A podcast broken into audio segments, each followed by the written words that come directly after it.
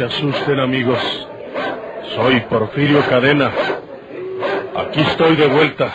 Se escuchan ya los ladridos por el cañón de la tierra. Ya comenzaron los tirones, vuelve Porfirio Cadena. ¡Vuelve Porfirio Cadena! Otra audaz y vigorosa serie campirana con el tortuoso bandido de la Sierra del Guajuco, Porfirio Cadena, el ojo de vidrio, del escritor norteño Don Rosendo Ocaña.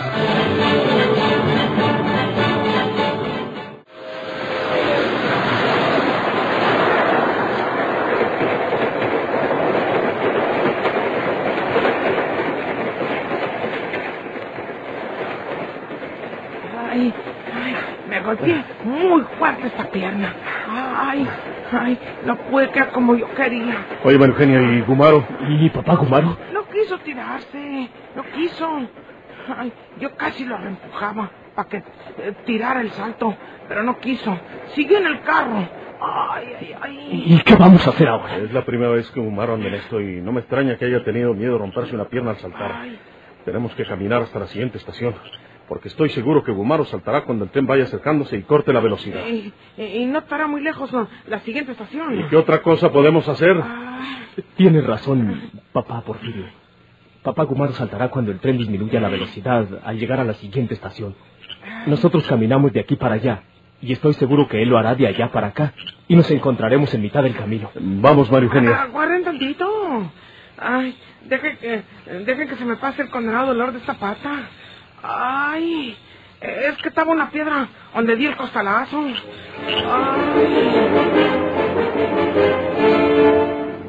Como el tren avanzaba velozmente, Porfirio y el joven Alejandro no pudieron ver en la oscuridad de la madrugada la lucha entre María Eugenia y Gumaro sobre la puerta del carro. No creyeron que María Eugenia estuviera mintiendo, y mientras el convoy carguero se ha perdido en la distancia y nuestros tres personajes avanzan junto al bordo de la vía férrea, yace Gumaro Ruiz, el herrero de Laguna de Sánchez, con una puñalada en un costado y una pierna rota. No puedo pararme. Esta parte está rota. No puedo moverla. Vieja desgraciada. Me hirió aquí.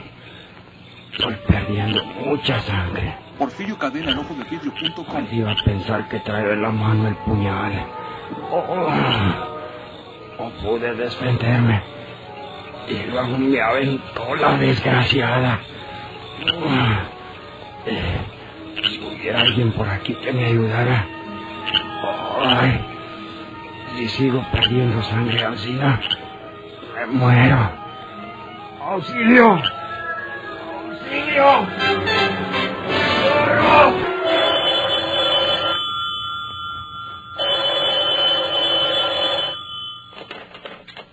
Bueno, Un momentito, licenciado. ¿Quiere usted una llamada de larga distancia? sí, señorita. Pásela, por favor. Un momento, no se retire. Están dándonos la comunicación. Aquí está ya. Conteste, licenciado. Mm, Bueno, bueno. ¿Habla Riverol? Eh, ¿Qué hay, Riverol? ¿Cómo les ha ido? Hasta este momento no hemos encontrado ninguna pista, licenciado. Pero tenemos vigilancia en el aeropuerto en cuyas cercanías lo descubrimos la semana pasada. Muy buena precaución, Riverol. Pero no han descubierto en qué clase de transportación pueden haber huido de aquí. Tienen que alquilar un auto o subirse en un camión de carga o algo por el estilo. Por lo que yo conozco a Porfirio, licenciado, creo que más bien buscará viajar en un tren de carga de Mosca. Pero ya se ha comunicado la policía con las tripulaciones de esos cargueros sin ningún resultado. Nadie los ha visto en sus trenes. Tome usted en cuenta, Riverol, que ahora son cuatro personas. De acuerdo con lo que les dijo la muchacha Cueva. Porfirio viajará de Mosca en los trenes de carga cuando anda solo, pero no cuando lleva tanta compañía. Tal vez tenga usted razón, licenciado.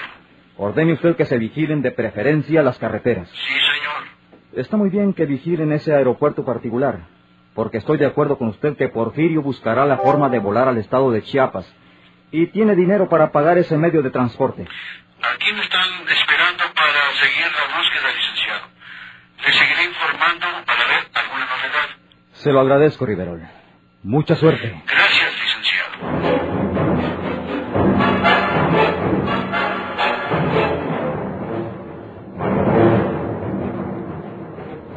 María Eugenia era una mujer imperturbable.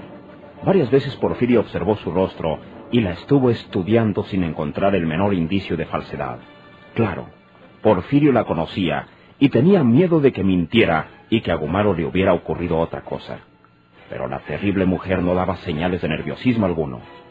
El joven Alejandro caminaba triste, temiendo o presintiendo la suerte de su padre adoptivo. Llegaron hasta la estación más próxima hacia adelante. Un tren estaba detenido en los patios. Era una estación pequeña. No podemos acercarnos más. En todas estas estaciones puede haber aviso de la policía en contra de nosotros. Hay que ver si la policía puede comunicarse con las tripulaciones de los trenes, aunque vayan en camino. ¿Cómo pueden pensar ellos que viajamos en tren? Me conocen, María Eugenia, y saben que toda la vida he andado yo de mosca en esos trenes de carga. Pero lo más malo es que no hay ni señas de Gumaro. Por aquí o un poco más atrasito debió bajarse él. ¿Estás segura, María Eugenia, que no saltó antes? Pero ¿cómo no voy a estarlo, Porfirio? Si no quiso saltar, tuvo miedo. Le dije, ándale, ándale. Y casi lo reempujaba. Pero se hizo para atrás y me dijo, yo no salto, no puedo, me mato.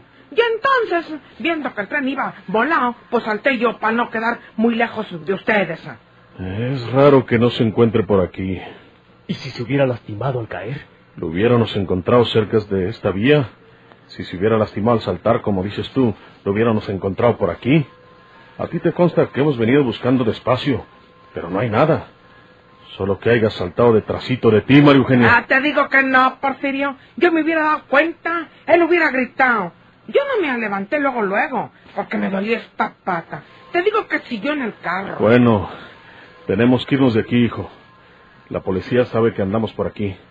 Riverol nos va a buscar por ahí por el aeropuerto que nos topamos el otro día y tenemos que llegar antes que tomen sus precauciones. ¿Y papá Gumaro? ¿Y qué hacemos, hijo? Si seguimos aquí, es como entregarnos en manos de la policía. Tenemos que seguir adelante. Mira, muchacho, Gumaro sabe para dónde vamos. Sabe que vamos a ese aeropuerto ah, de la vez pasada.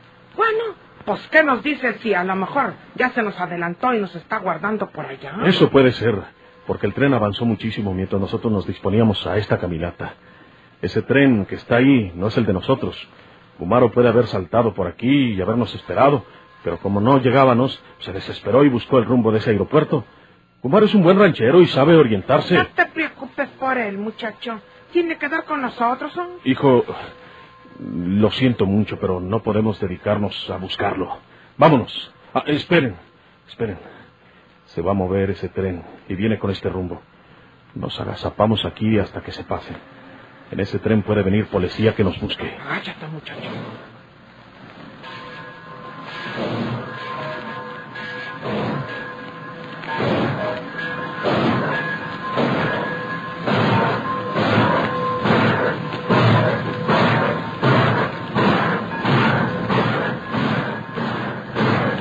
Ahora sí, vámonos.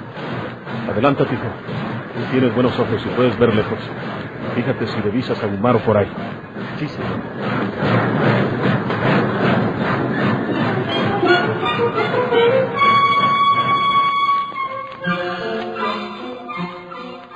Mientras Alejandro caminaba adelante, tratando de divisar por ahí al pobre Gumaro, quedan atrás Porfirio y María Eugenia.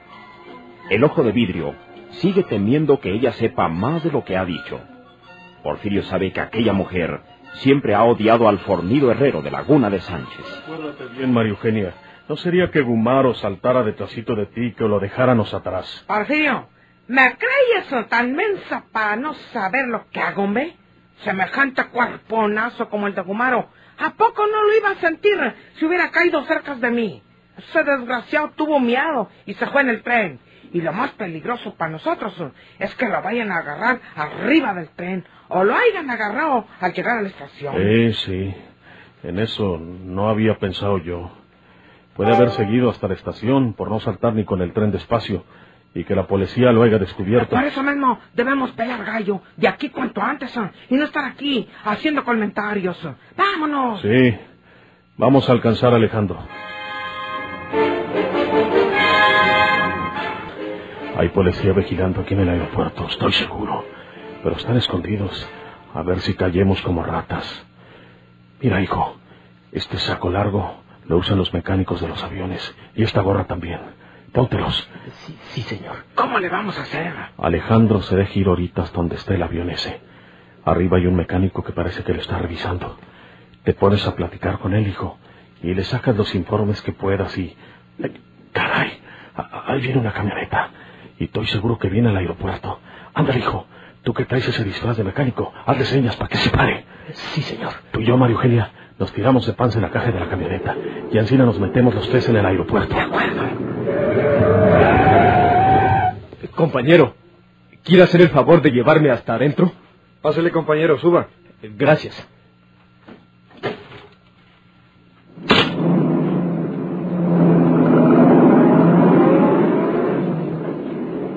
¿A qué unidad corresponde usted, compañero? ¿Al avión de hornos de acero? Creo que lo he visto en él. Sí, compañero. Yo soy el piloto de ese avión que ya debe estar listo. Llego tarde. Me quedé dormido y tengo que estar dentro de una hora en Soto la Marina para traer a mis jefes que andan allá con las familias. Sí, comprendo.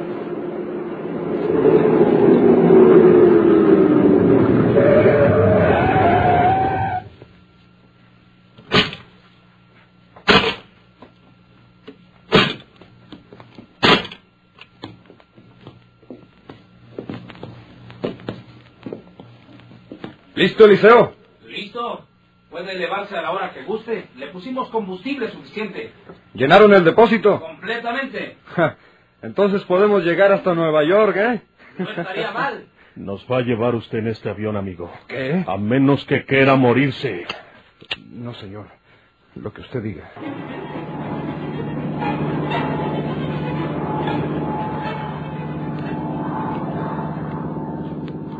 Va usted a llevarnos al estado de Chiapas, amigo piloto.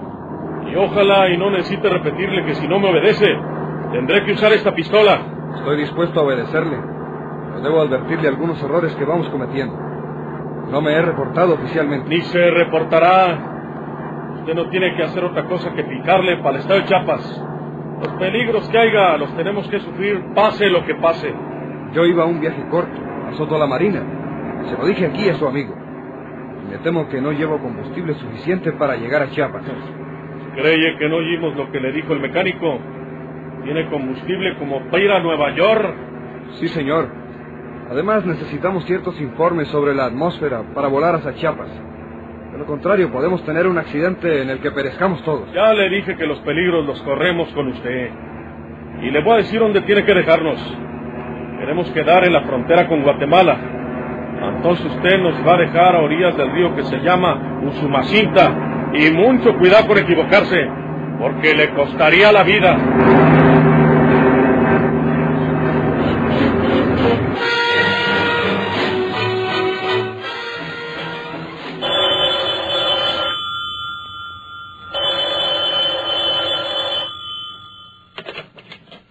Bueno. Licenciado, Ujú. de larga distancia le están llamando el señor Iberol. Un momento. Eh, sí, señorita.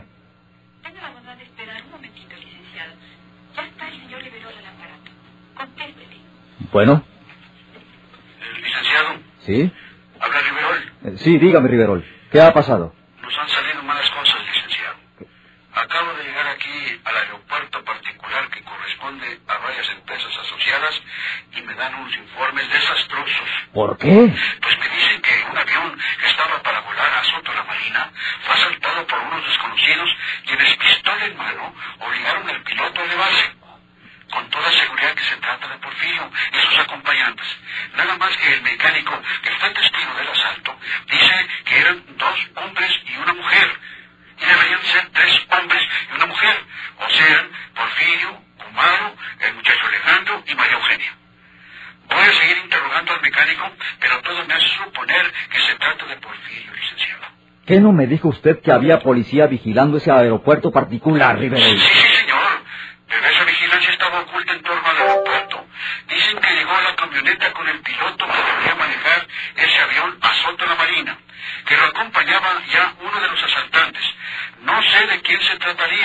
de Porfirio. Bueno, y que enseguida se desarrollaron los acontecimientos rápidamente, que el piloto tuvo que elevarse a punta de pistola de uno de ellos, que seguramente sería el mismo Porfirio. No metió la pata usted, Riverol. La metieron ellos. Faltó gente nuestra que conozca a Porfirio y sus recursos. Mire, telegrafía inmediatamente a Chiapas y reporta el caso, exhortando que detengan a esos asaltantes. Eh, Den la seña de Porfirio para que sea más práctica la localización. Eso voy a hacer enseguida, licenciado. Lo siento mucho. ¿Y qué le vamos a hacer? Otra vez se nos escapa de entre las uñas ese intolerable ojo de vidrio.